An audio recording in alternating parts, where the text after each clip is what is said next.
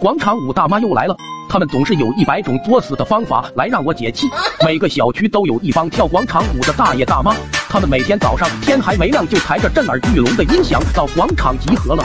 大周末的都别想睡个懒觉，每次被吵醒，我都想冲出去跟他们拼了。但是我又怕打不过，因为我知道这帮大爷大妈不但跳广场舞，还天天健身。那种自杀式的健身方式，让我不能预估他们到底有多强的战斗力。但从他们抢篮球场还有抢鸡蛋的状态来看，我觉得他们应该能分分钟撕了我。没办法，我只能主动示好，以换取片刻的安宁。大爷大妈，拜托你们把音响关小一点好吗？这刚六点，我都没睡醒呢。哼，现在的年轻人真是懒得要命。想当年我这么大的时候，天还没亮就起来干活了，敢耽误一会。皮带早就抽上来了，就是都六点了还在睡觉，真够不要脸的，绝对是啃老族。大爷大妈自顾自的嘀咕，也不理我，求你了大妈，周末让我好好睡一天吧，我都加班六天了。结果他们非但不听，还把音响开到了最大声，继续欢快的跳着舞。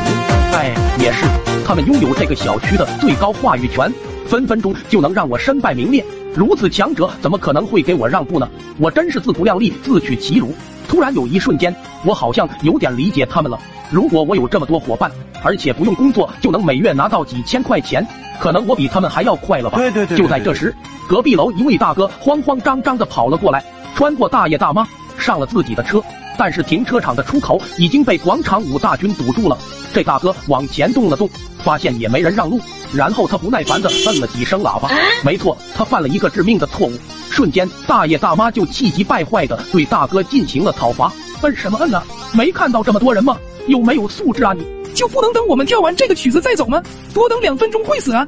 现在这年轻人真自私。大哥这时也生气了，下车就跟老人们理论：你们讲理吗？这里本来就是停车场，你们是在妨碍车辆的正常通行。但是这大哥显然低估了大爷大妈的战斗力，避重就轻这一招他们太会了。我们这么大岁数了，想跳个广场舞还要受你们的气。你家就没人跳广场舞吗？以后你老婆不跳吗？你老妈不跳吗？你家祖祖辈辈没人跳吗？啊啊！这一招倚老卖老拳，打得大哥当场求饶。对不起，大爷大妈，我真有急事。刚才医院打来电话，说我母亲被车撞了，不知道情况怎么样。我现在赶着去医院，求求你们让一下吧。没想到这帮老人听了还是不依不饶。看到了吧，这就是报应。不尊重老人，连老天爷都会惩罚你。刚才这首舞曲都让你耽误了，我们重新跳一遍就放你走，以后长点记性。什么？老妈出车祸在医院生死未卜，自己恨不能长出翅膀飞过去。这帮人还一再的阻拦，实在太没人性了。大哥越想越气，但大爷大妈可不管这些，依旧在忘情的舞蹈。但他们不知道，人在极度气愤的时候是会失去理智的。大哥现在就是这样，他一秒钟也不能等了，直接跳上车。一脚一板油就一步冲出，把前面的大爷大妈撞得七荤八、乱七八糟，起飞的起飞，扑街的扑街，满路的残肢断臂，哀嚎遍野。然后大哥一打方向盘就开向了医院，在得知老妈并没有生命危险之后，大哥终于松了一口气去自首了。听说他找了一位最好的律师，证明当时是刹车失灵了。你觉得这件事应该怎么判呢？评论区告诉我吧。